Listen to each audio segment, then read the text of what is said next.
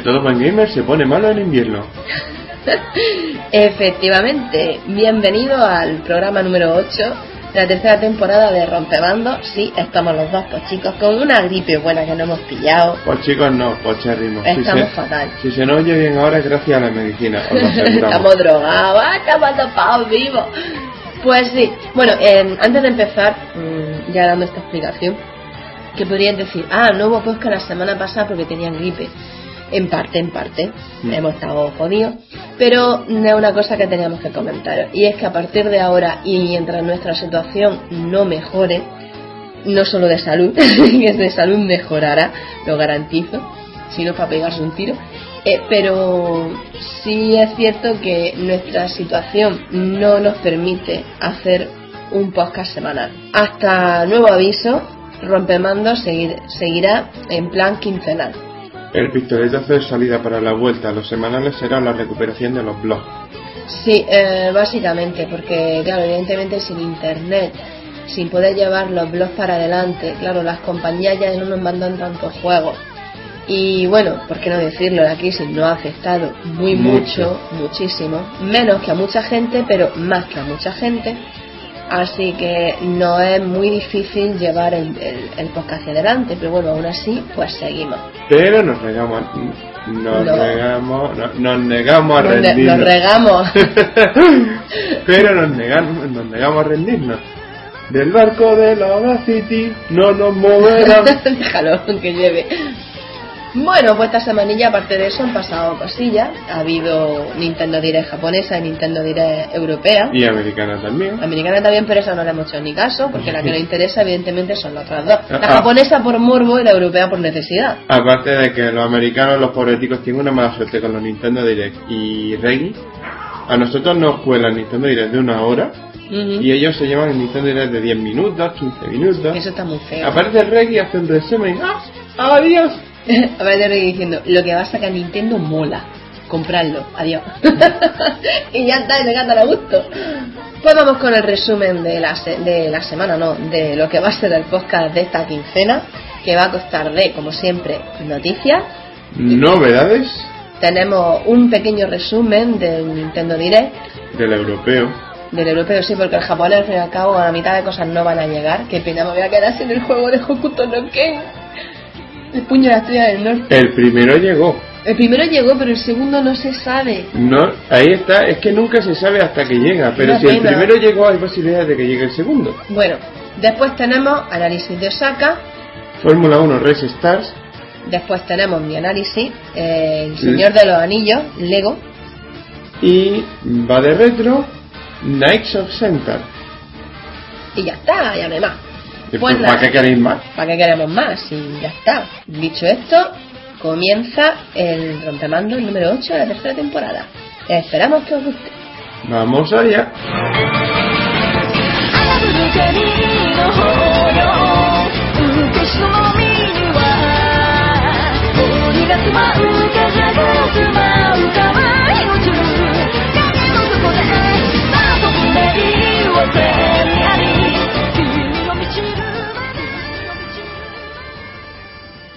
Vamos con las noticias. Assassin's Creed no será el último capítulo de la saga. ¿Pero Eh, cuál? Assassin's Creed 3 no será el último capítulo de la saga. Eso ya entra de cajón.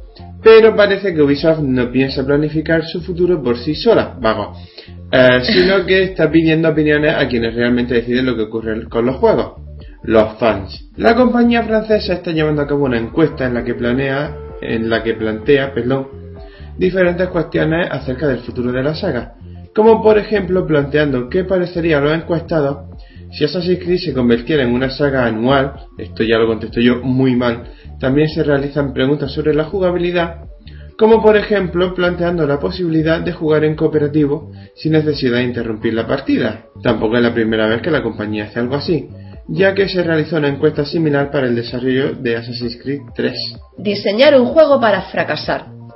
¿Es eso posible? Al parecer sí, ya que eso es exactamente lo que Edmund Macmillan dice haber pretendido con The Binding of Isaac, el cual analizamos la temporada pasada dándole un bastante recomendable y que fue creado con la intención de chocar de frente contra los juegos que hoy día gustan al público general y convertirse con mucha suerte en un juego de nicho. Según Macmillan, se permitió este experimento gracias al éxito de Super Meat Boy, que le dio casi literalmente carta blanca para hacer lo que quisiera. Así que se lanzó a un desarrollo de tres meses del que no esperaba ver ni un solo dólar en beneficio, pero se sorprendió al ver que ya empezó vendiendo 150 copias diarias, lo cual estaba por encima de sus previsiones. ¿Cuánto esperaba vender este hombre? No tengo ni idea. Su sorpresa creció cuando vio que las ventas se multiplicaban exponencialmente, pasando de 150 a 200, de ahí a 500, 1000, 1500 y subiendo. Edmund era incapaz de explicarse este fenómeno hasta que encontró en YouTube una comunidad dedicada a subir vídeos del juego mostrando todas sus características. Esta comunidad crecía cada día y el número de vídeos diarios subidos llegó a exceder el centenar con rapidez, lo cual favoreció el boca a boca y el crecimiento en número de sus fans, algo que, según Macmillan, no está nada mal para un juego que se creó para fracasar. Y es que cuando un equipo es bueno, es bueno. Nintendo no está dispuesto a permitir que se le dé siquiera una remota posibilidad de que, pisen, de que le pisen la campaña navideña. Hombre, Lo que sin duda queda demostrado por la nueva promoción que se han sacado de la manga para los compradores de una 3DS XL, ya que todo aquel que saca con esta consola antes del día 15 de enero del año que viene recibirá un juego gratuito, gratis, free. Pero no se podrá escoger cualquier juego del catálogo de la consola, muy mierda, mal. Muy mal. sino que la oferta se limita a Super Mario 3D Land, bien, Freaky Force Deluxe, New Art Academy, Profesor Layton y la Máscara de los Prodigios y New Style Boutique. Bueno, me quedo con el profesor Layton. Mil veces, vamos. Un detalle, ¿sabéis que New Style Boutique es el juego de mayor tamaño que se ha lanzado en la eShop hasta la fecha? ¿Qué me estás contando? De hecho, bueno, es un juego físico, pero su versión digital es la más grande que se ha lanzado en la eShop. Creo que alcanza los 4 GB. Qué triste, sí. Para conseguirlo habrá que registrar la consola en el Club Nintendo antes del 15 de enero, momento en el que se nos dará a escoger uno de estos juegos y se nos entregará un código, válido hasta el 31 de enero, para poder descargarlo a través de la eShop. Y siguiendo con Nintendo, la compañía no parece estar dispuesta a dejar a Wii dar su último estertore, ya que ha lanzado un nuevo modelo de la consola, pero solo en Canadá, claro.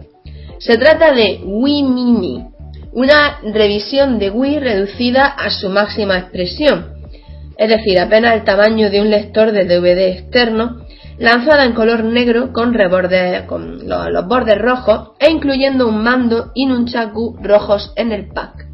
El modelo, eso sí, tiene sus contras, concretamente la ausencia de la posibilidad de reproducir juegos de GameCube y la anulación total de las funciones online de la consola, lo que implica no poder usar mensajería, jugar online a sus juegos e incluso acceder al canal tienda para poder realizar descargas digitales. Menuda cagada Nintendo. Wii Mini se ha lanzado en Canadá al precio de 99 dólares y tanto Nintendo América como Nintendo Europa han negado su publicación fuera de ese territorio. Sabia decisión. Detallitos sobre la, sobre la Wii Mini. Para empezar, he llegado a ver unas fotos del menú Sí, y es tristísimo porque no lo han modificado en absoluto. Es el menú de Wii tal cual sí, sí. y eh, solamente hay tres canales. Nada nada más. Canal disco, canal Mi y el otro no recuerdo barra quiero saber cuál es. Pero si, a ver, si no tiene internet para compartir una mierda, ¿para qué tiene el canal Mi? Si el canal Mi la gracia está en ver los Mi de tus colegas, en compartirlo, en, no sé. De hecho tampoco tiene el los para tarjeta SD. La Wii Mini ¿Qué le pasa a Nintendo? La Wii Mini, en mi opinión, estaría bien si fuera una consola de meter el juego, jugar y punto. Porque realmente es para lo que parece que se ha diseñado. De hecho, Sí, ya está. de hecho es tan retro. Sí. A- a- para mí tiene un encanto retro que te caga en el sentido estético. Porque parece diseñada y lanzada en los años 90. O No, sí la he visto. A mí me parece bonita, pero vamos, que no me la compraba ni jarta vino. Es Bueno. bonita, pero así tenía que haber salido. Tenía que haber sido un diseño alternativo de la Wii original. Ya, O bueno. algo así, qué sé yo. En fin, sigamos con el podcast.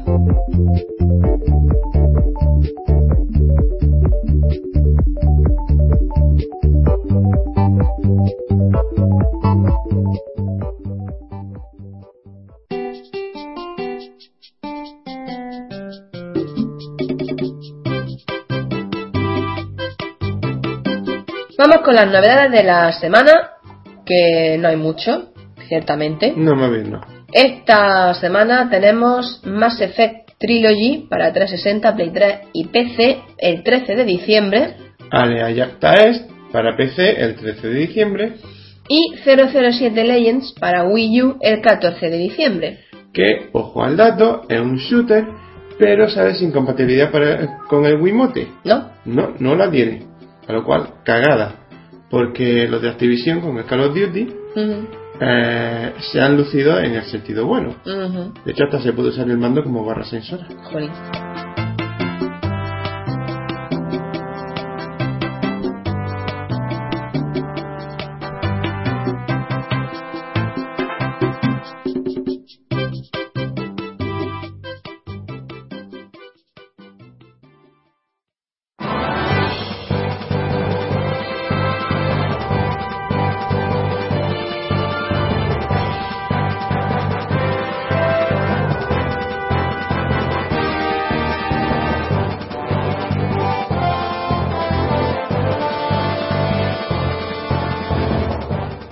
Con el resumen del Nintendo Direct de esta semana pasada. Que bueno, mm, comenzó, como no, de la japonesa no vamos a hablar, aunque a mí me gustó mucho más la japonesa que la europea, ciertamente. Tenía un ritmo más rápido. Sí, aparte de que, bueno, el señor Iwata, pues ya sabes, tiene ese puntillo que. Eh, simpático seco que. No sé si No sé, tendrá, que no sé si tendrá que ver con el con el idioma en sí, pero Shibata es Shibata es mucho más lento que Iwata hablando. Totalmente. Es muy- más monótono. Es porque tiene que procesar el inglés. Eh, yo cuando hablo en otro idioma también me pasa, eso que a Bueno, mucha gente también. El- si el pobre hombre, pues le costará, pues que quiere. Eso es cierto, pero es que parece que va pasico. Ya, bueno. Pues Nintendo Direct empezó siendo presentado por Iwata en versión Lego. Antes de pasar, que por cierto tenía el pelo mejor que el propio Iwata, no tenía tanto pelo polla. Antes de pasar a ser conducido por Satoru Shibata, presidente de Nintendo Europa. Detallito. Después de la emisión en Twitter, Iwata se quejó porque en el Nintendo Direct japonés también aparecía Lego Iwata. Sí. y tuvo que doblar al japonés una versión suya en Lego diseñada para cómo habla él en inglés. ¿Qué dices? Lo cual, bueno, eh, no sé si era una mezcla de quejas y anécdotas. ¿eh? Es muy difícil doblar en japonés una imagen mía en Lego que está diseñada para cómo hablo yo en inglés. Bueno, ¿qué le vamos a hacer? Ahí, pobretico. Bueno, naturalmente, eh, el hecho de que apareciera igual en versión Lego tiene una razón. Y es que el primer juego mostrado en el Nintendo Direct y el que más tiempo se llevó fue el Lego City Undercover, que es el primer juego de Lego exclusivo de una consola Nintendo, naturalmente de Wii U. Por supuesto. En el juego controlamos a Chase McCain, un agente de policía especialista en disfraces que debe encontrar a Rex Fury fugado de la cárcel de Isla Albatros.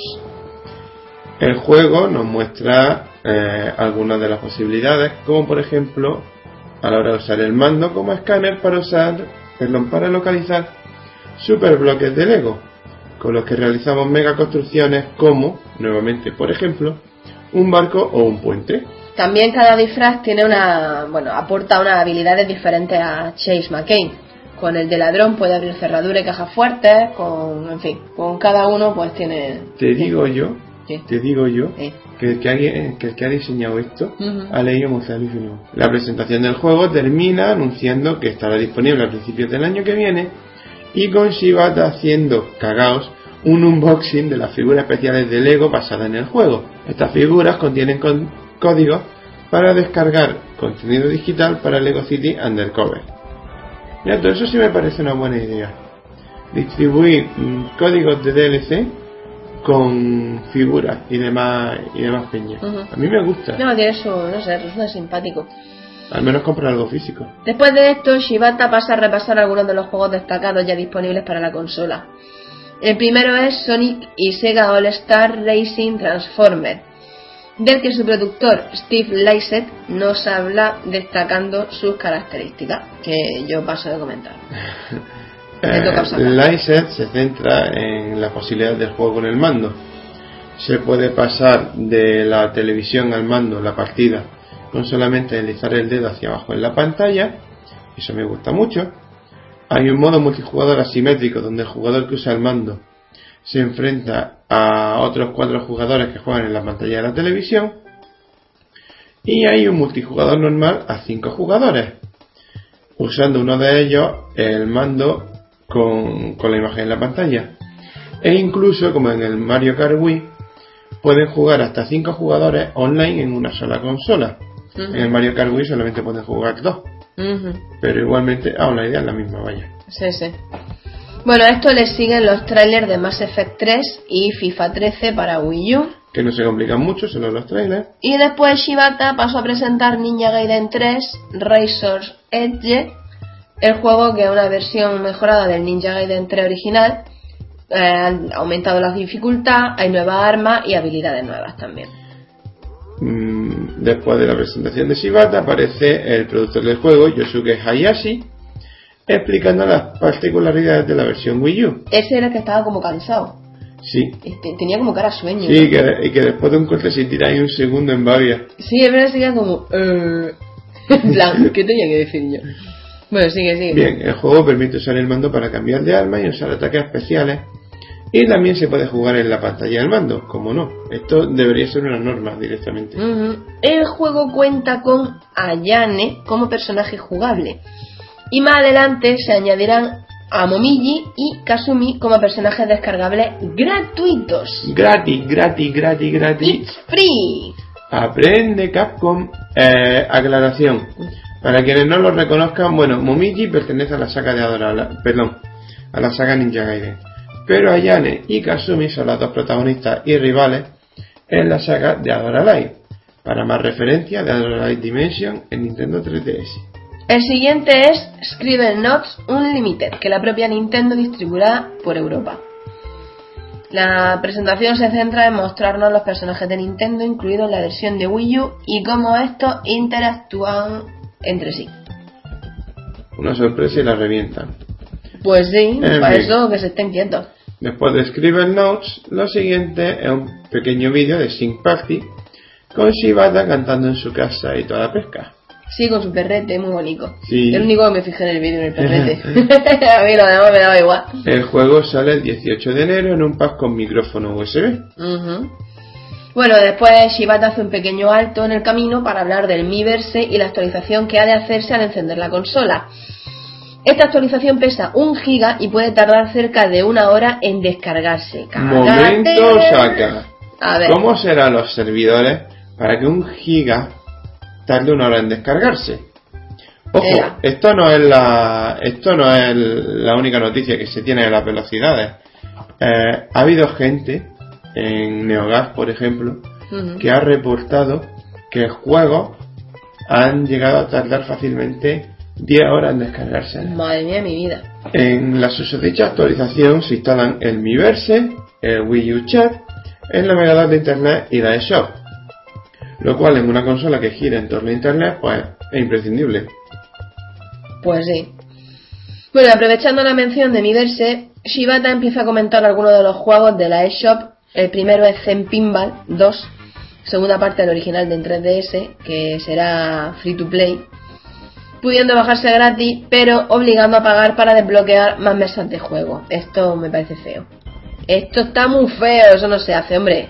Caca. El juego sale este mes y tiene tablas de puntuaciones online y multijugador por turno. El siguiente es el Little Inferno, al que le tengo el ojo echado en PC, de los creadores de World of Oh, Good. me encantaba el World of Good, tío. Me Genial. parece genial.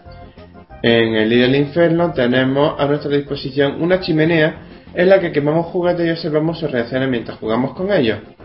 El juego ya está disponible, de hecho lo está desde el lanzamiento. Después nos presentan Chasing Aurora, un juego en 2D en el que volamos por diferentes entornos, superando obstáculos como tormenta eléctrica o cascada de hielo. También tiene un modo desafío y multijugador para hasta 5 jugadores. Está en la eShop desde el lanzamiento de la consola. Y pasado el turno de la eShop, le toca a Pikmin 3. Shibata repasa levemente la historia de la saga antes de dar paso a un vídeo del juego, sin comentarios ni hostia, es solamente un vídeo del juego. Que por cierto, Muy tiene muy buena. bonito. ¡Qué bonito! ¡Ay, ¡Qué bonito! Tenéis Qué un chulo. problema, oyentes. Samu y yo somos fan de Pikmin. Oh, a morir. A rabiar. A morir, me encanta Pikmin. Bueno, en el vídeo vemos nuevos enemigos, como un cangrejo que dispersa a los Pikmin lanzando burbujas, o un enemigo volador que genera pequeños tornados para sacarlos fuera de nuestro control, eso es una putada máxima. También podemos ver eh, a viejos enemigos como el perraco dragón o el bulbo moteado negro, que estaba muy simpático. Sí. Y una Eh, cosa que sí nos hemos dado cuenta es que Olimar va con su colega, que no me acuerdo cómo se llama, y otro habitante de su planeta más chico todavía, ¿no? mm, Sí, también hay una... Hay un Pikmin nuevo también. sí, eh, no, no, está el Pikmin Roca. Sí. eh, está... Bueno, no sé yo si Olimar o son personajes nuevos, ¿eh? Uno de ellos una mujer. ¿Ah, sí? Es El que otro- a mí me pareció ver a Olimar. Mm, No sé, habrá que ver. Bueno, eso da igual. Eh, por cierto, sobre el cangrejo gigante.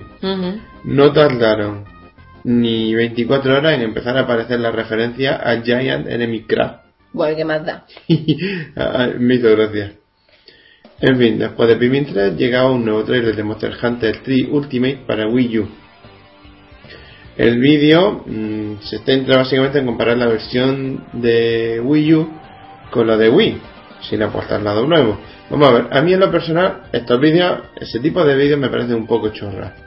Para empezar porque me parecen manipulaciones. Y de segunda porque es que es lógico, estás comparando un juego a 640 por 480 a uno por 1650 por 1080. Creo que será la resolución, la resolución de 1080p. En todo caso, me parecen ilógicos. En fin, dejan la versión de 3DS aparte, anunciando que se colgará un vídeo 3D en la eShop. Descargable o no, ya será otro cantar. El juego llega a Europa en marzo del año que viene. La sección de Wii U se cierra con Panorama View, una de las demos técnicas mostradas en los E3 del 2011 y 2012. Y bueno, en Panorama View se nos lleva por diferentes rutas en las que podemos ver todo a nuestro alrededor a través de la pantalla del mando, que es como, como el Google Maps, Sí. pero con el mando de la, de la Wii U que está A bastante... Sí, o sea, es como si, como si te metieras en la plaza y lo vieras, ¿no? En la, en la calle donde te sitúas. Sí. Está chulo, la verdad que está, está simpático. Bueno, el panorama view, para ser exactos, son vídeos. Ujú. Sí, pero bueno. Bueno, el panorama View se pondrá a la venta en primavera en la eShop y se podrán descargar demos gratuitas de las rutas disponibles. Menos mal. Mm, hombre, eh, tienen que vender la experiencia de algún modo.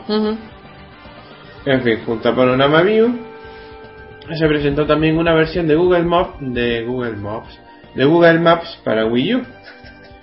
Eh, esta versión permite usar Street View desde el mando, girándolo 360 grados para ver a nuestro alrededor mientras se muestra Google Maps en la televisión. Está bastante chulo, la verdad. Después de Google Maps le llega el turno a los juegos de la 3DS. Y el primer juego de la lista es, como no podía ser otro, Animal Crossing New Leaf, que estará disponible en el segundo trimestre, Dios mío de mi vida, que el año, del año que viene. O sea, yo creo que para junio del 2013 está, porque en abril desde luego no lo van a sacar. Mm, no, la verdad No, es que no. segundo trimestre, o sea, abril, mayo, junio. Y eso si no lo dicen luego, bueno, pues para julio ya que estamos unos días más no se muere nadie. A ver, aquí me gustaría romper una pequeña lanza a favor de Nintendo. Ya verás. Eh, los Animal Crossing son juegos con mucho, muchísimo texto y muchísimas bromas regionales. No, claro, claro, a ver, si habrá Así mucho que, la- traducir y todas las si yo la no lo entiendo. se lleva su tiempo y luego la corrección es algo que se toma mucho tiempo. Si yo hasta ahí llego. Lo digo, no me quejo, vamos. lo digo pero- para los de ay que tardan mucho, no se puede tardar tanto en traducirlo, patatín, patatán. Ojo, todavía nos llega con menos de 6 meses de diferencia. Os remito a los tiempos de GameCube y Nintendo 64 donde podíamos tirarnos hasta dos años esperando un juego. Sí, eso sí. Bueno, después, Shibata. Eh, después de eso, Shibata se para a hablar un poco de dos regalos especiales del Club Nintendo. Uno de ellos, una etiqueta de cuero para maletas para los compradores, de- para los compradores del profesor Layton y la máscara milagrosa. Y el otro, un álbum de cromos para los compradores de Paper Mario Sticker Star. Le sigue el anuncio del retro retro reto retro, un par de niveles para el modo fiebre del oro del New Super Mario Bros. 2 que podrá descargarse de forma gratuita durante un tiempo limitado. Cuidado. Estad atentos si os interesa. A mí la verdad que Super Mario Bros. 2 no me interesa lo más mínimo. A mí tampoco, ¿a quién voy a engañar? A eso le sigue el Luigi Mansion Dark Moon, nos hablan un poco de su historia. Los fantasmas del Valle Oscuro, que eran amables y pacíficos, se vuelven violentos al estallar la luna oscura. Ya me dirás tú cómo estalló una luna. Pero Ni bueno. idea, eso picolo. y así, ¡guau! y la reventó para que, en fin, para que Vegeta no hiciera la suya. Así que el profesor Fesor, que estaba investigando junto a los fantasmas, eh, manda a Luigi para que vaya para que bien. a investigar el lugar llevando de nuevo su aspiradora. Claro, mientras Mario está por ahí recolectando monedas, el Luigi el pobre está pasando puta y el otro rascándose los huevos en plan, ay, se me ha roto la máquina. Who you gonna call? Ghostbusters. Eh, Tana, por tana, favor, no. tana. Después de Luigi Mansion, Shibata habla del entrenamiento infernal del Dr. Kawashima, que es un juego preparado para poner a prueba y mejorar las capacidades de concentración del jugador que había parecido una, una putada suma. Yo cuando lo vi dije, "Pf, yo no juego a esto. El Dr. Kawashima me lo pasé con buena edad y todo. Lo sé. Me acabé todos los, los, los sudoku. Bueno, el juego se lanzará el 8 de marzo del año que viene en Europa. Y después le llega el turno a Tachan, tachan. Castlevania Lords of Shadow Mirror of Fate con nuevo vídeo incluido y todo. Pero con Shibata sin dejarle hablar. Maldito hijo de perra. Ve, cállate ya, guarro. cállate. El juego se desarrolla 25 años después de los- del Lords of Shadow original y nos pone en la piel de Trevor Belmont, Simon Belmont, Alucard y el protagonista de la primera entrega, Gabriel Belmont. Nos narra la venganza de Trevor Belmont contra su padre Gabriel, que mató a su madre y se instaló en un castillo y ¡Hala! Ya he hecho la... Vale. Ya he hecho la escabechina. Mamá, estorba. Ahora me voy al castillo y además me pongo de nombre Drácula. Ale, original como yo solo. Trevor pertenece a la Hermandad de la Luz y Drácula ha declarado la guerra a esta, por lo que se trata de un conflicto doble. Aquí por pelear. Anecdotilla. A ver. Veréis, mm, yo llevo años escribiendo un fanfic mm, donde hay una organización a la que pertenecen los cazavampiros princi- principales, entre ellas los Belmont, que es la Hermandad de la Luz. Cuando se anunció el Lords of Shadow y fueron saliendo detalles de la historia, lectores míos me iban viniendo, oye, ¿no te habrán cogido Mercury en la idea? Y yo, que estaba medio desconectado del tema, ¿qué, qué, qué, qué coño pasa aquí? puede ser, que- ¿eh? Que no sería la primera vez que. Hombre, me estoy llevando el, el fanfic por foro y demás. A mí personalmente me la trae un poco al pairo, porque os lo voy a negar. Ya, pero bueno. Mi idea es mi idea y mi historia es mi historia. Es diferente, Mm. aunque idéntica en concepto a lo que a lo que se saca de la, de la manga Mercury Steam. Pero es que siempre me ha hecho gracia y tenía ganas de comentarlo. bueno, Total. ¿y cuándo sale el juego? En Europa, eh, o sea, sea aquí, en marzo del año que viene. Ese- Vamos, me, que quieren, me quieren matar ese mes. Sí, sí, sí. Daniela, Oh. sale todo junto. Dios. Bueno, el siguiente juego es Harmonite, que se mostró hace unos meses en uno de los Nintendo Direct japoneses dedicado a la 3DS. El juego está desarrollado por Game Freak y lo protagoniza Tempo, un niño que lucha por salvar la Tierra. En el juego Tempo se mueve automáticamente mientras nosotros tenemos que saltar y golpear obstáculos, muy parecido al Beat Trip Runner. Está muy simpático, la Sí, verdad Mucho, mucho. y vas, vas creando pues música por el camino. Harmonite tiene 8 mundos con 59 niveles, algunos de ellos inspirados en la saga Pokémon porque me parece que es del mismo creador, ¿no? Sí, lo tenéis freak. Pedigrí puro. Llegará a Europa en marzo. Hijos de puta. Después de Harmonite llega Pycross E2, una nueva entrega de la saga con nuevos puzzles y el modo Micros, en el que hemos de resolver una serie de mini puzzles para acabar descubriendo imágenes basadas en obras de arte. Sale en enero y pequeña confesión. Nunca he jugado un Picross y nunca he conseguido entenderlo. Yo tampoco. Después eh, anuncian Tokyo Crash Mobs, que también saldrá en enero, concretamente el día 17, y es un juego japonés consistente en hacer desaparecer filas de gente. Mm, Esto no se puede escribir, tenéis que verlo. No, o sea, eh, básicamente es, ¿qué te gustaría hacerle a la gente que hay en una cola un día desesperado que tienes que pagar una factura y llegan mal de tiempo? Pues básicamente es, a ver cómo lo explico. Es como los juegos estos de móviles en los que lanza una bolita de color, ¿no? En medio de dos bolitas del mismo color y desaparecen. Pues esto es lo mismo, lanza gente contra otra gente que van vestidos del mismo color y lo elimina. Es igual, Sí. igual, es rarísimo. Esto hay que verlo. Bueno, Se hace una pequeña mención a Hydroventure Spin Cycle, presentada en un Nintendo Direct anterior. Estará disponible el 13 de diciembre. Y también se confirmó el lanzamiento de Wario Land 3, que ya está disponible para la consola virtual, y se hizo un recordatorio de los juegos físicos disponibles para comprar en la eShop. Así como se anunciaron también dos de reciente aparición, Pilot Wings Resort y Super Pokémon Rumble. Los juegos que ya hay disponibles en la eShop, para quien no lo sepa, son New Super Mario Bros. 2, New Art Academy, Freaky Force Deluxe, Star Fox 64 3D, juegazo, Ocarina of Time 3D, juegazo, Mario Kart 7, eh, no voy a repetirme, Super Mario 3D Land, Mario Tennis Open, El Profesor Layton y la Máscara de los Prodigios, Juegazo. juegazo, New Style Boutique, ojo, Hago como los gatos. Uk, uk. Di- sobre el New Style Boutique hay quien dice que, y no lo dicen por trolear, Sí. que la parte que la parte de administrar la tienda es muy buena. ¿Qué dices? Me da igual, no pienso probarlo. Ni se me ocurre, vamos. ¡Uh, peste! Pilot Wings Resort Y Super Pokémon Rumble. Ojo también, el Super Pokémon Rumble siempre me parecerá injusto porque en Wii la versión anterior salió, salió a 10 euros como juego de descarga. Aquí debió haber salido igual, en mi opinión. Pues sí. Y finalmente Nintendo Direct se cierra con la confirmación de que Fire Emblem Awakening llegará a Europa, incluyendo los contenidos descargables tanto de pago a través de la eShop como gratuitos vía Spot Pass. Samu, ¿Qué? Awakening, Awakening. Awakening, Awakening. Awakening, ¿Qué significaba Awakening? despertar. No, no se me mete a mí en la, en la cabeza esa palabra, tío. No, no, no, El. Awakening este. La- ¡Ah! Dilo otra vez. Awakening. Awakening. ¿Qué más da? No tiene acento, ya está. No tiene acento en llana. Que alguien la mate, por favor. no, hombre, luego hay que limpiarlo. El juego saldrá en abril del año que viene en Europa. El Awakening este. No, por favor. Bueno, y ya dicho todo esto, este es el resumen muy amplio de lo que ha sido el Nintendo Direct Europa. Muy amplio, muy amplio. Amplísimo. Estuve tres horas para que quedara lo más resumido Pues te posible. cuatro folio, colega. Culpa de esta gente. Ah, bueno, no pasa nada. Seguimos con el podcast.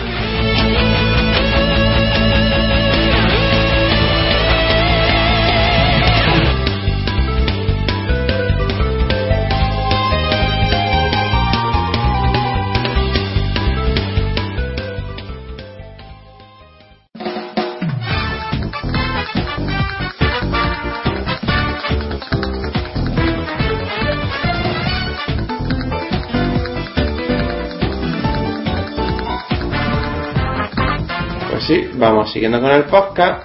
Samu ahora mismito no puede hablar, uy, así que de momento me quedo yo solo presentando el que va a ser mi análisis de esta semana, que no es otro que Fórmula 1 Race Stars versión, bueno, ¿de qué versión? El juego idéntico en las tres versiones, sale en Play 3, 360 PC y se ha confirmado para el año que viene en Wii U.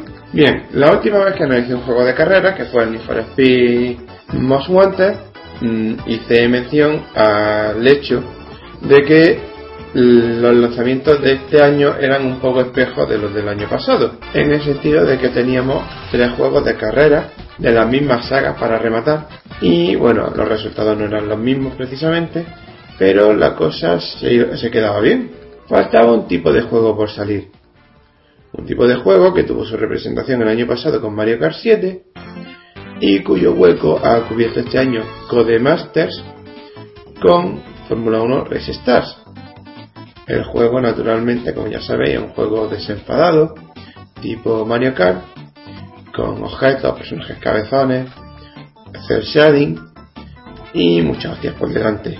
Hay que decir que la web se lo han pasado un poco por encima, lo han, han pasado un poco por encima de él, quizá porque no se le ha considerado muy destacable, o quizá por vete tú a saber qué.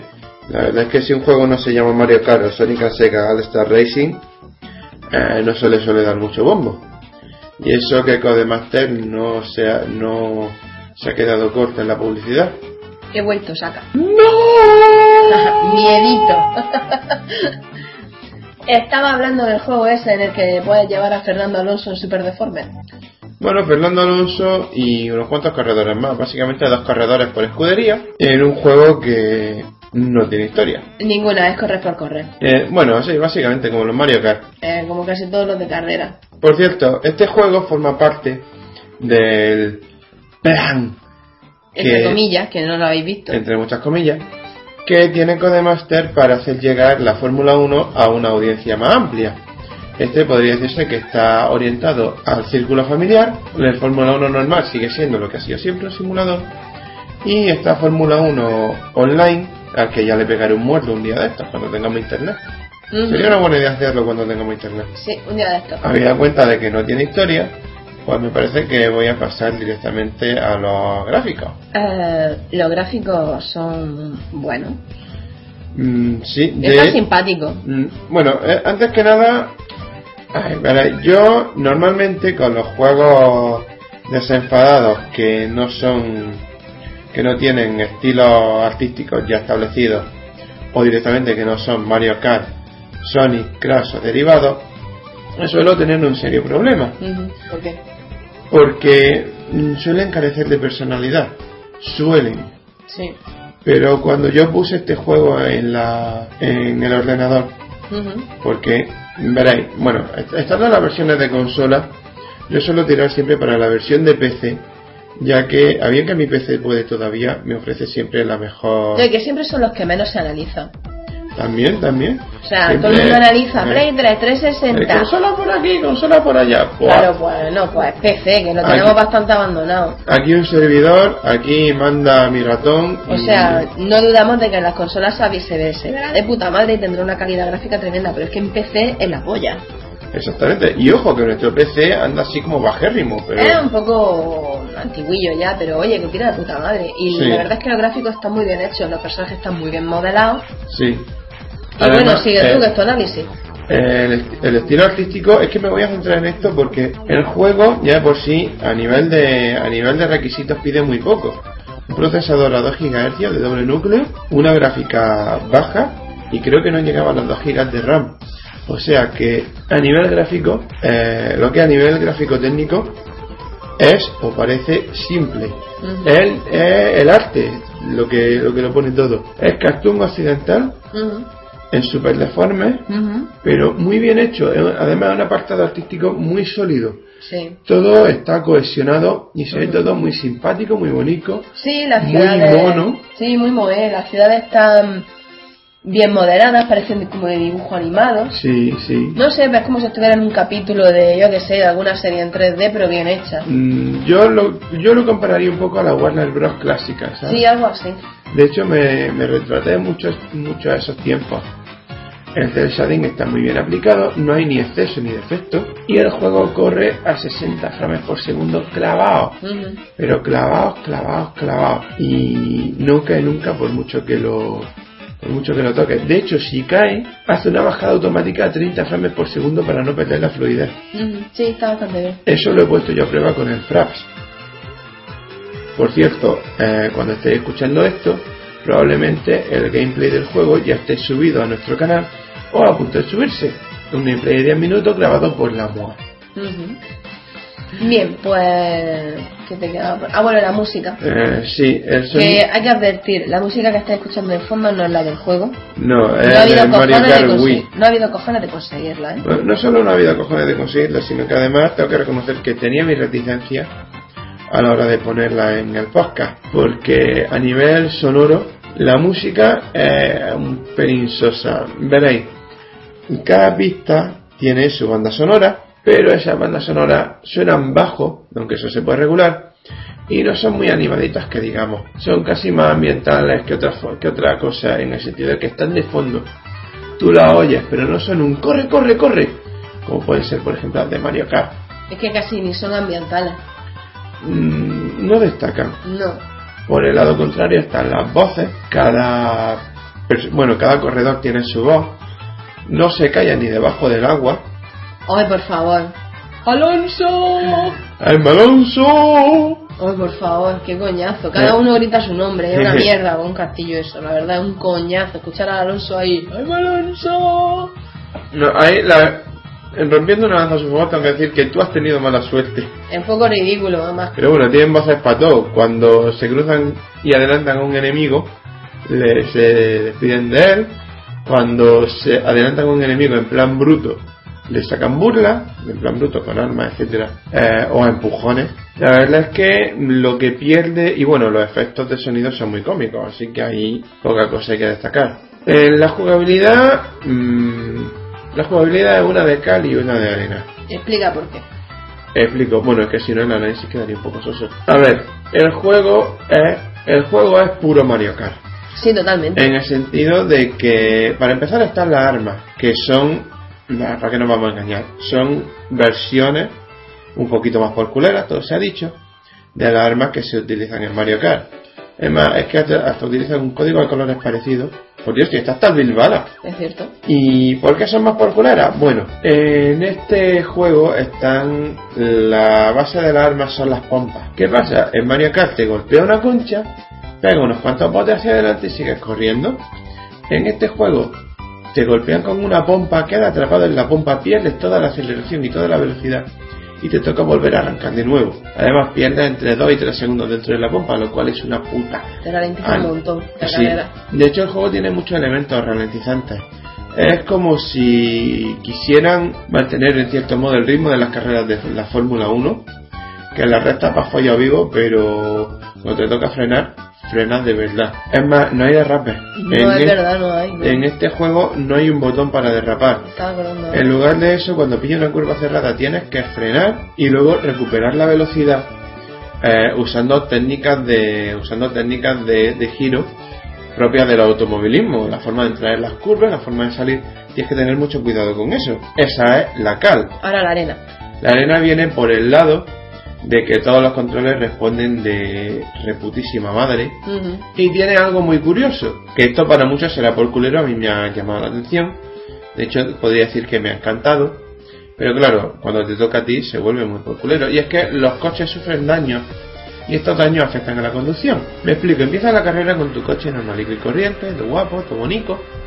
Y según vas pillando hostias, pierdes el alerón y se te daña el cuadro eléctrico y acabas con las ruedas hechas migas, echando humo y corriendo a más o menos un 75% de la velocidad. Para poder reparar esto tienes que pasar en boxes y añade cierto componente estratégico porque hay veces que tienes que escoger si pasar por boxes, lo cual te ralentiza, o si tirar directo, adelantar y meterte por el, por el boxe siguiente, ya que hay varios, varias estaciones de parada en cada circuito. El juego tiene, bueno, no tiene los derrapes con turbo, pero sí tiene los aterrizajes con turbo de Mario Kart. Mm, ya sé que algunos se quejarán de que eh, menciono bastante a Mario Kart, pero es que la comparación es inevitable. Mm, ciertamente. Es que es lo mismo, es clavado. Tiene objetos muy parecidos, tiene, en fin. Hay tres diferentes niveles de dificultad basados en la... Bueno, no, corrijo. Niveles de dificultad, no, de esto pasaré a hablar más tarde. Niveles de velocidad. 1000 centímetros cúbicos, 2000 centímetros cúbicos y 3000 centímetros cúbicos. Cada uno más rápido que el anterior. El primero es la hostia de lento. El primero es más lento que los 50 centímetros cúbicos de Mario. El segundo no está nada mal.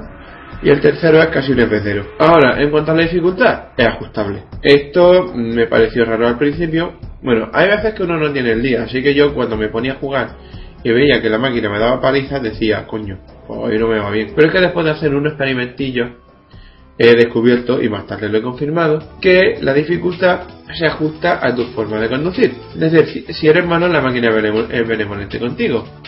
Si eres bueno, la máquina te pega unas curras que lo flipas. Y sales con el culo como la bandera de Japón.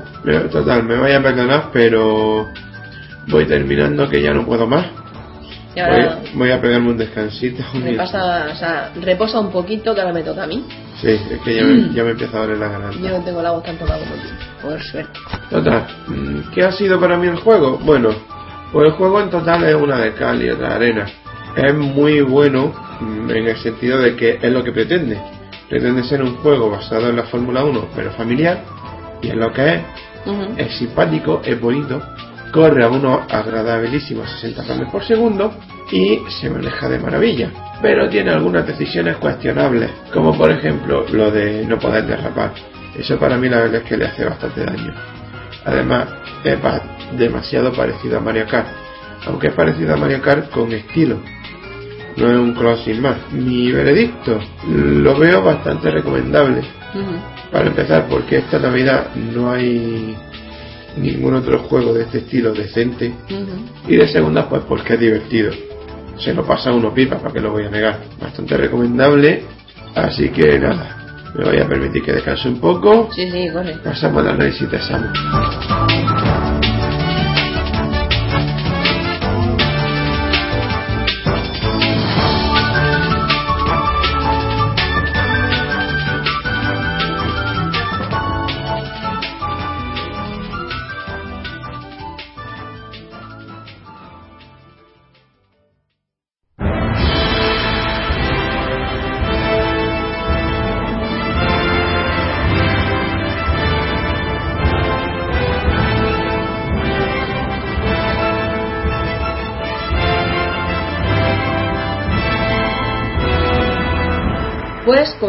Saka, me toca eh, y voy a hablar del Señor de los Anillos en versión Lego para PC.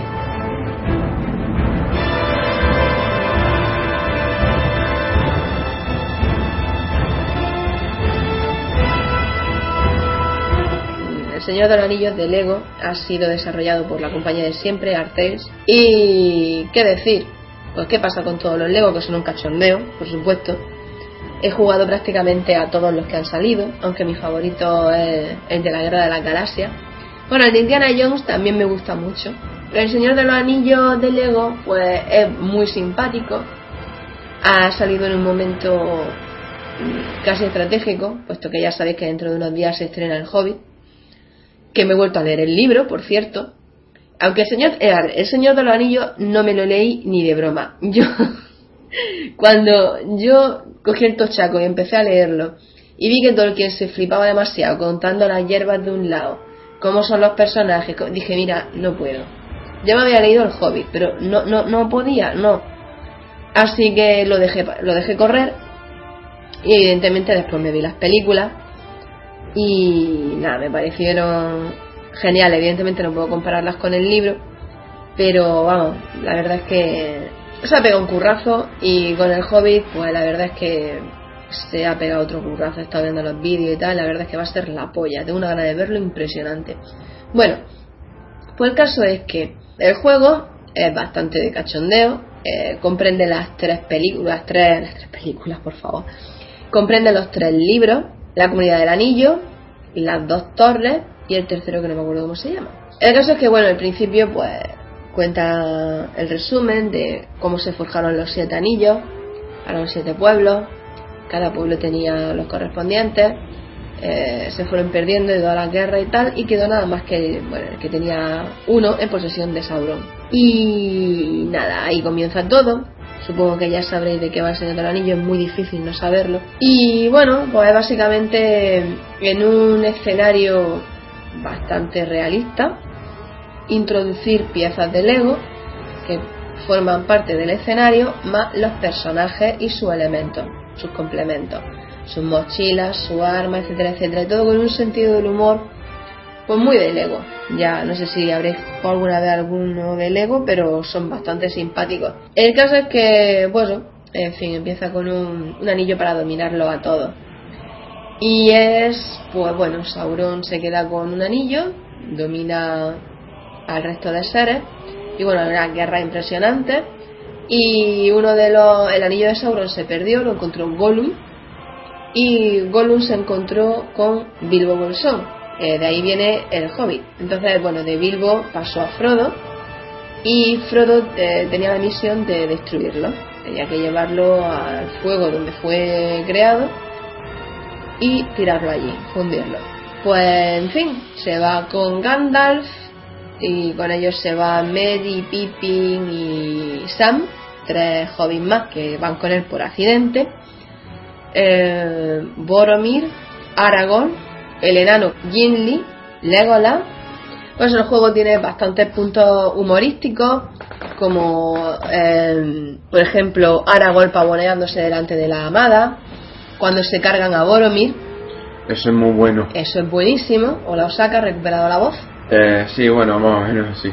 Pues sí, que más cuando, por ejemplo, se reparten los anillos, que a los humanos se les caen algunos.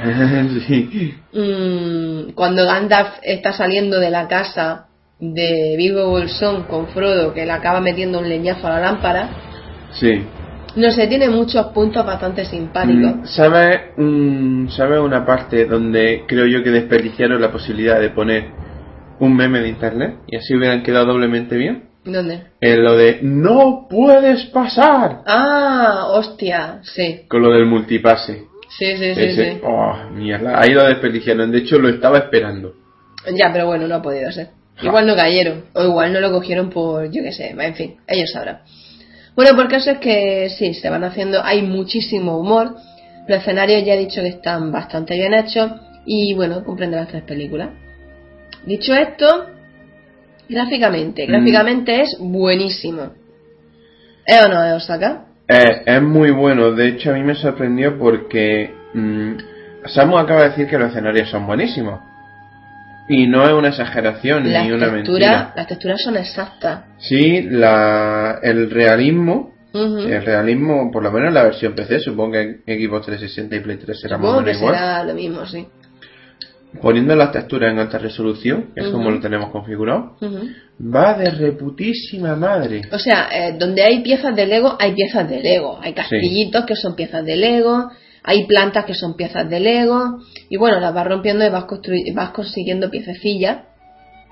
Mm. Total, que lo que es pieza es pieza, pero lo- el resto es escenario puro y duro y está genial. Aparte de que un mundo abierto, puedes explorar prácticamente todo, no solo por donde se te guía el camino, Mm. y puedes cambiar de personaje según lo que necesites en ese momento. Y puedes hacer a tus personajes lo que te dé la real gana. Sí, puedes cargártelos como en todos los Lego.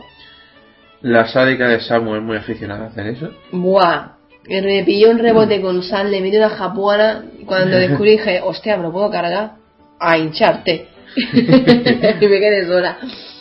Pues nada, pues gráficamente eso, está muy bien hecho. Sonoramente, pues la banda sonora del Señor del Anillo, Sin más. sin más. Punto. Bueno, también está el doblaje, Mm, que es muy bueno. Sí. Aunque está en inglés subtitulado en español. Sí, bueno, pero eso. eh, Honestamente, si lo hubieran doblado al español, habría perdido parte de la gracia, en mi opinión. Yo creo que sí. Porque las voces en inglés en este juego tienen cierto punto cómico que es como un tonillo de como un tonillo de parodia que aquí no creo que hubieran sido capaces de reproducir bien. Bueno, aquí tenemos buenos dobladores. Yo creo que depende del estudio en el que des. No, no, si buenos dobladores tenemos, eso es innegable. Pero son cosas que no se traspasan bien de, de idioma a idioma. Es como ver doblado una película de humor británico. Es como haber doblado la serie de los Monty Python Flying Circus. Sí. Bueno, pues eso, sonoramente, pues ya os digo, eh, está muy bien hecho. Eh, los sonidos están donde tienen que estar, los efectos. Las pisadas son las suyas, las voces, los golpes. No han dejado nada al azar. No, no, no, nada, nada, está todo muy bien hecho. Y, y jugabil- jugablemente no es difícil. Es un Lego. Es un Lego. Hay momentos en los que tienes que pensar, que dices tú, ¿qué mierda tengo que hacer aquí? Anécdota al canto. A ver, Cuando jugamos a doble, Ah, eso iba a hacer- hablar ahora. se, se nos invirtieron los papeles. Yo soy. espe- la- Samu es especialista en puzzles. Ujú, Yo soy especialista en batalla. Sí. Y nos tocaron la inversa. A mí- Totalmente. A mí, me tocó cuando.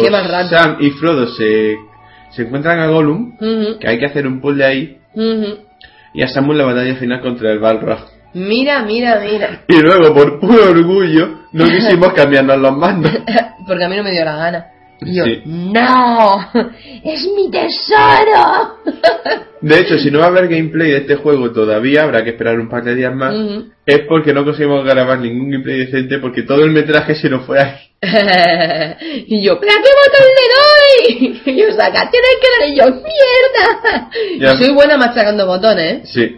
Eso no se puede Y negar. al final fue, mira, voy a cortar el vídeo porque vamos a quedar en la verdad es que llegamos a colgar ese gameplay y nos, nos llueven tomates, por lo menos. Pues a ver si... Bueno, respecto a las partidas dobles, hay que decir que se mueve perfectamente. La pantalla se divide en dos, Hmm. se puede hacer dos secuencias al mismo tiempo, con lo cual Sí. te pilla un follón de la hostia, pero es muy divertido. Es más, eh, en esos momentos al principio de cada episodio, donde se, bueno, o en momentos determinados, donde se ve lo que tú estás haciendo en el modo jugador y arriba un circulito con otro personaje, es porque ahí el jugador que se una controlará al personaje del circulito. Sí. Bueno, el caso es que pues la pantalla se divide. Si estáis los dos en la misma en la misma zona, se divide a lo Budokai. O sea, hay una línea y depende para dónde se mueva el Sí. personaje, pues allá va, ¿no? Hay momentos en el que puede estar el escenario completo o se puede partir. Ahí es donde yo me gripo vivo. Porque a la que te Mm, ya. alejes un metro de más, Sí, de repente está, empieza, la, empieza la línea de... Y es un, baile. Y cuando es con dos secuencias simultáneas, pues depende de tu capacidad de concentración para no decir al otro, mira el pescado del Gollum dónde está. bueno, y básicamente esto es el juego. Yo le doy un muy recomendable, sobre todo si eres fan del Señor de los Anillos, para reírte, está de puta madre. Aunque como fan, fan, como con el de la Guerra de la Galaxia, no me pude reír tanto. Es buenísimo, pero bueno, este también es muy bueno y yo lo recomiendo muchísimo. Muy Eh, recomendable. Tiene algún que otro bug, pero no son... Ah, es sin Ah, hay que tener mala suerte para que salten. O sea, a nosotros nos saltó uno con un, con un, ¿cómo se llamaba? Con el Uruhai. Con el Gurugai. Gurugai no. Urukai, Urukai. Urukai. Sí, que tuvimos ahí un problemilla y tuvimos que reiniciar el juego, pero vamos, que tampoco pasa nada. Total, que este es mi análisis, le doy muy recomendable y seguimos con el podcast. Sí.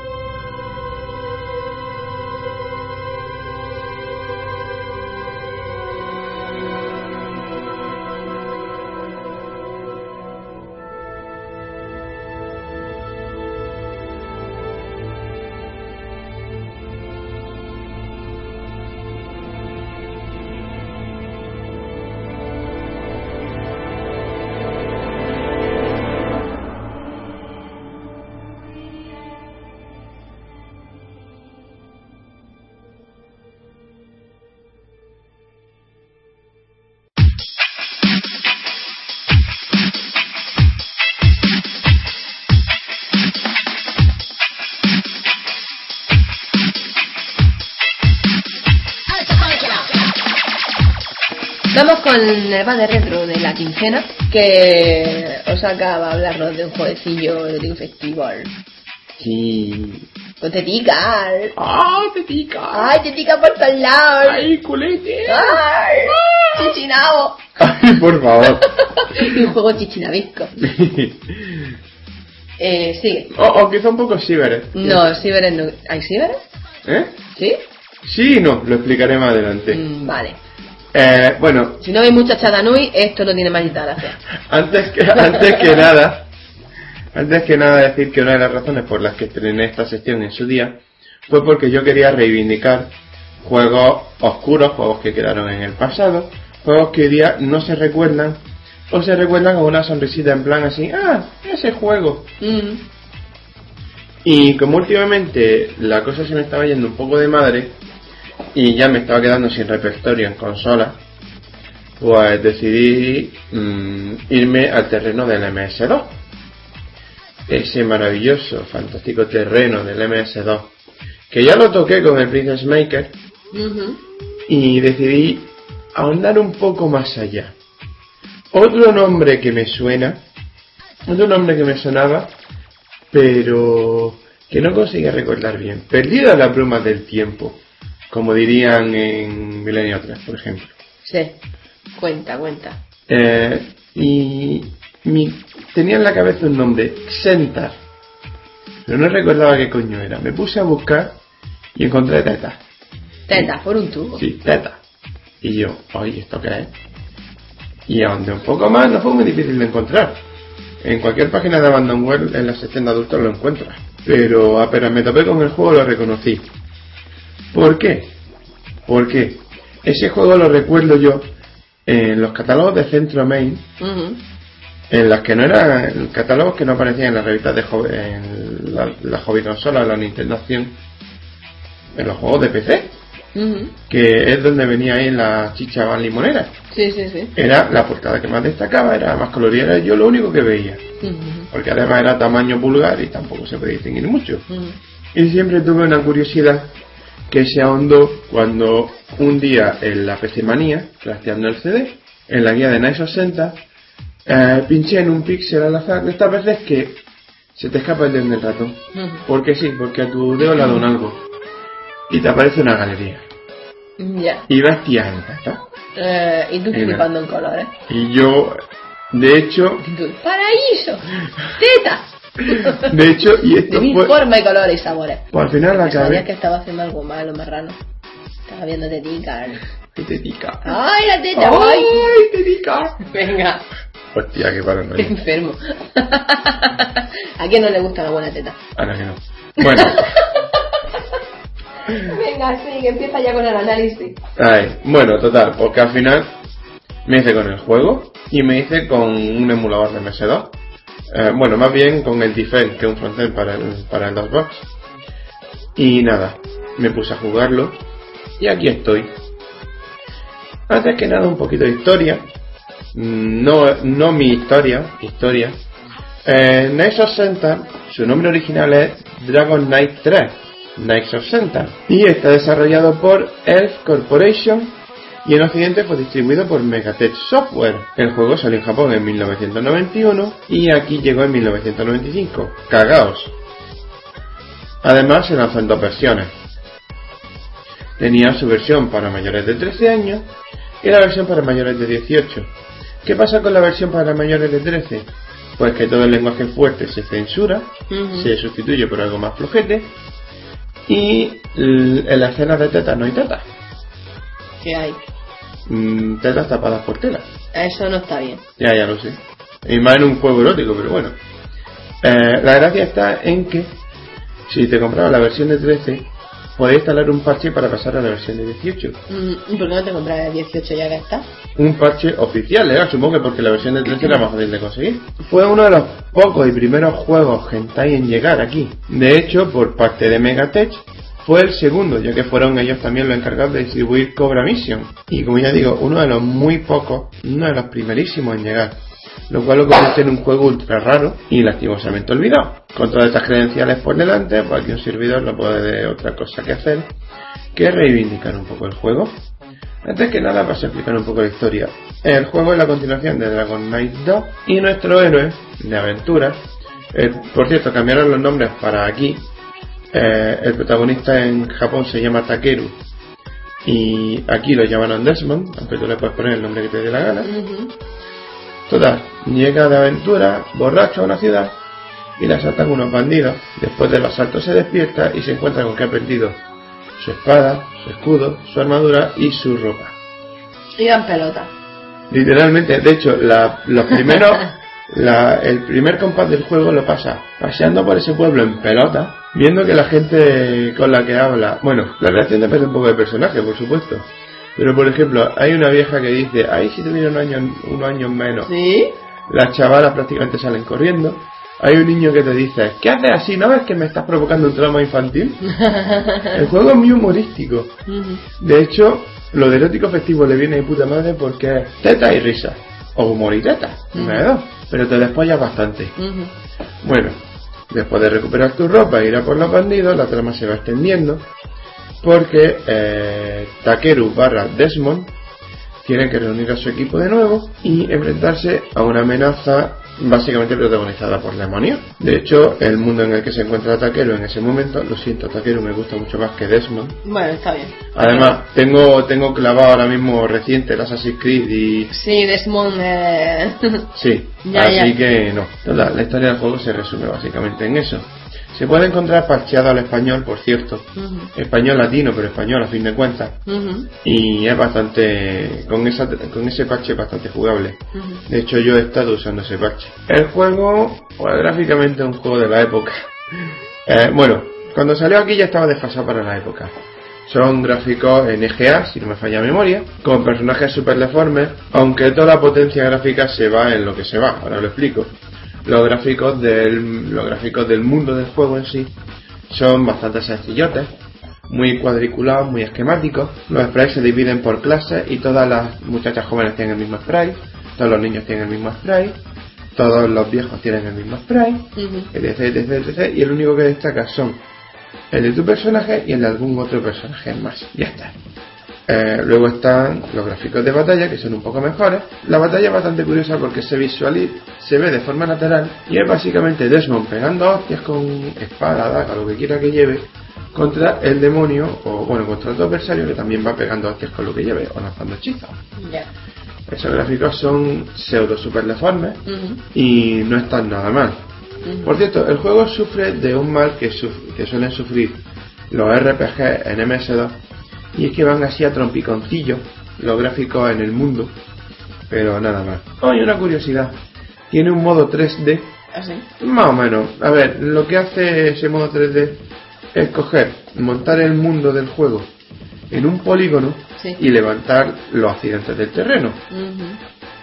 Lo que pasa es que eso, por lo menos con el Defend, ralentiza el juego cosa mala. Así que no merece la pena usarlo y tampoco es que cambie la cosa demasiado. Toda la carga gráfica del juego se pone en la estética. Ahí es donde yo quería ya llegar. Te Eh. iba a decir ya, bueno, las tetas dónde están. Tanta teta, Vale. tanta teta, yo solo estoy escuchando las de Eh, Monstruillo. explico, explico lo de la, lo de la estética y los monetes. Eh, como en todo juego erótico, según va avanzando, te vas encontrando chavalas a las que sacas de diferentes situaciones. Y claro, después de sacarlas de diferentes situaciones, pues hay temas. Ya. Ahora, mm, pese, a que, pese a ser un juego hentai, en un juego hentai hardcore. O sea, tiene su escena de sexo, pero los ángulos están bien escogidos. ¿eh? Ya. Y lo que se ve está censurado. O elegantemente dibujado, según se mire. Eh, Bueno, yo lo llamaré censura. Bueno, pues en esta escena, que no son simplemente dibujos, son GIF animados. Lo cual, mm, para mí fue una sorpresa porque la guía de la PC Manía eran solamente capturas de esos GIF, una sola captura de cada. GIF, sí. Y bueno, nunca se ve al prota, gracias a Dios. Nunca se ve al fruta. Sí, solamente se ven a, se ven a las chavalas. Y pues estas escenas no son simplemente escenas que te muestran ahí sin más. Hay diálogos, ¿Qué dices? sí. Y algunos tienen bastante gracia, como por ejemplo, A ver. eh, cuando llega a casa una chavala que vive con siete enanos, hay, hay, mucha, ¿Qué? Hay mucha analogía a cuentos populares. Sí, Hay una parodia de Blancanieves y los siete enanitos, la Yeah. acabo de mencionar. sí, sí. Hay otra de Caperucita Roja. Ujú. Y hay más. Ujú.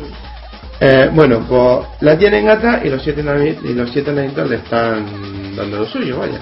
Pues Espérate, a ver, dando lo suyo, ¿cómo? eh, mm, no, he dicho antes que censura la hay. No hay A ver, la tienen atada. sí, No es follisqueo. no hay follisqueo tal cual. Vale. Eh, la meteo, sobreteo, etc. Ah, o sea, tienen ahí sometiéndola, ¿no? En plan. Sí, sí. La gracia está en que Que cuando porno todo. cuando lo solucionas y llega la escenica, ujú. eh, resulta que a la chavala le gusta que la aten. O sea, que han hecho una puñeta. Te llegas para liberarle las la acabas de joder. Sí, en esa en esas escenas suele haber carga humorística. Por ejemplo, también con la caperucita roja, la salvas del lobo y tal. Y resulta que la tía tiene aguante para toda la noche y el prota, y el prota es medio picha floja. Ay, Dios mío. Ahí, eh, la parte humorística hubiera terminado de estar del todo bien. Si al terminar la noche el prota hubiera aparecido con poca vida, pero bueno, eh, no se puede tener todo.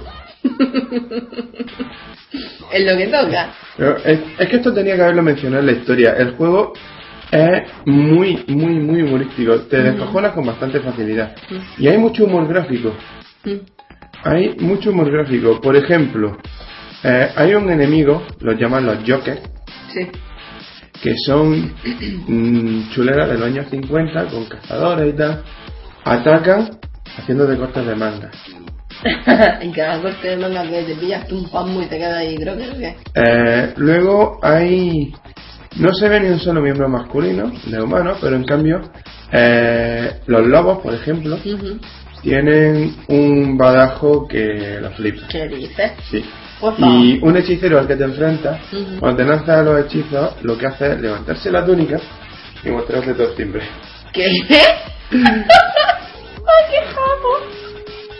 Es muy extraño el juego, tío. Sí, el juego es muy raro y, en mi opinión, precisamente por eso, bueno, seguí con él para, para meterlo en la sección porque es que es muy raro, muy japo y en mi opinión muy reivindicable. No sé, ya. Eh, a nivel de banda sonora, pues ahí es donde falla, porque músicas tiene pocas, malas y repetitivas. Es, es algo que parece, es algo que parece implícita, es algo que parece implícito del género erótico en general. Mm. Si algo erótico, la música tiene que ser.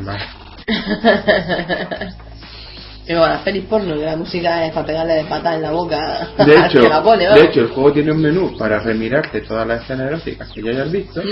Y como no hay un selector para pasando de escena en escena, la música se hace un suplicio. No me extraña. Yo creo que eso en plan es, a ver, a ver cuánto aguanta, a ver qué te puede más.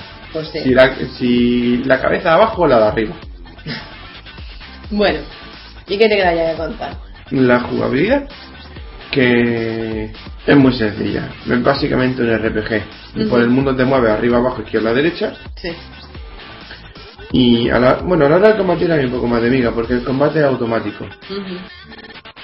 Tiene el sistema de turnos activos de Final Fantasy, pero automatizado. En el momento en el que tu barra llega al final, tu personaje libera un golpe. Ujú.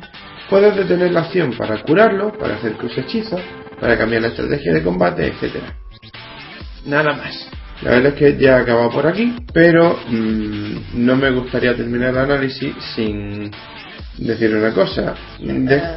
Dejando de lado que el juego sea un juego erótico o no, eh, per se es una pieza de museo, más que nada por lo que supuso, ya que fue uno de los juegos de destape de los 90. Entre comillas, que no lo veis. Ay, eso ya de por sí lo convierte en un juego histórico. Pero es que también supone varios récords. Eh, RPG erótico, uno de los primeros juegos en llegar a Europa en ese, ese plantel, etcétera. Si hoy día lo buscáis físico original, lo vais a tener jodidamente difícil de conseguir. Pero si lo buscáis en plan Abandon Web, en ellos nunca lo harían, por ejemplo, está. Ujú. Y además la versión sin censura. Así que, nada, lanzado. Mi opinión, pues a ver, es que es difícil de clasificar. Dilo, dilo. Muy recomendable, más que nada porque te parte el pecho.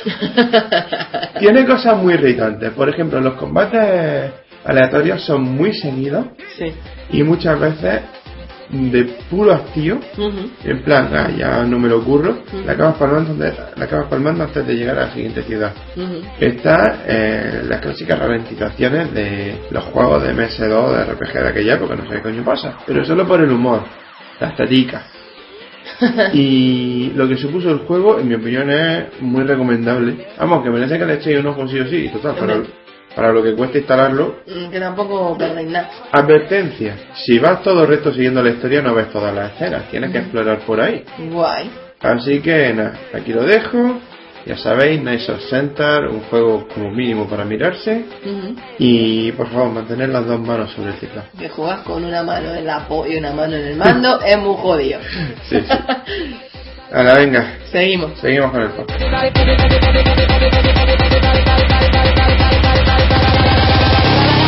Everybody play the music.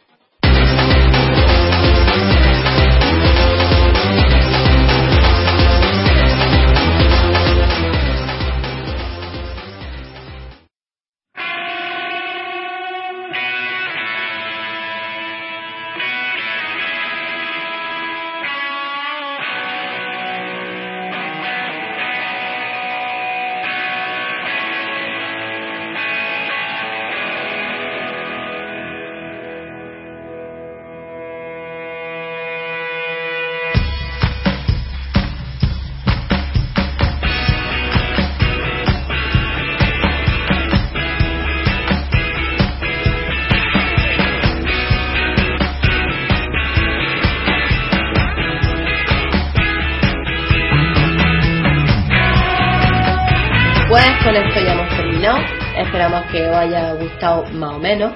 Ya sabéis que hasta dentro de 15 días no nos vaya a ver el pelor.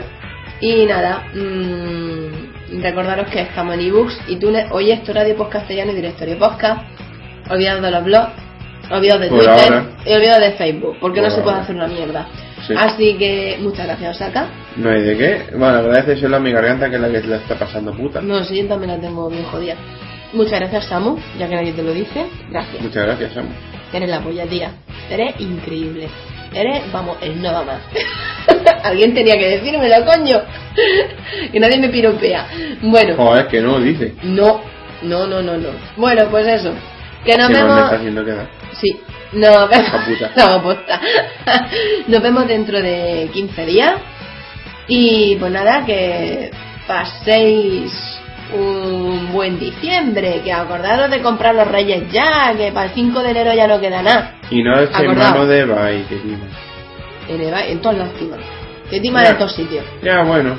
Pero Pero bueno. en esta época en especial con consolas y juegos así que se agotan fácilmente, Pues nada, que nos vemos dentro de 15 días. Que lo pasé muy bien y abrigaos mucho, que hace fresquete. La garganta protegía, ¿eh? La garganta bufandica, bufandica.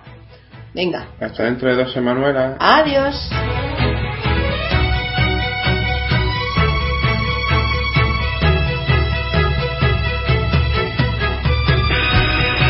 Bueno, pues... em, bueno, pues... Eh, Dios mío, mi vida, esto es lo que pasa por grabar con gato. Eh, Sí, gato. a ver, Dios santo. Y el programa sin cortes, esto no es normal. Bueno, el podcast de esta semana va a costar de, lo digo yo todo seguido, novedades, o sea, noticias, novedades. Mira, esto hay que repetirlo, ¿eh? No se puede, no, no se puede.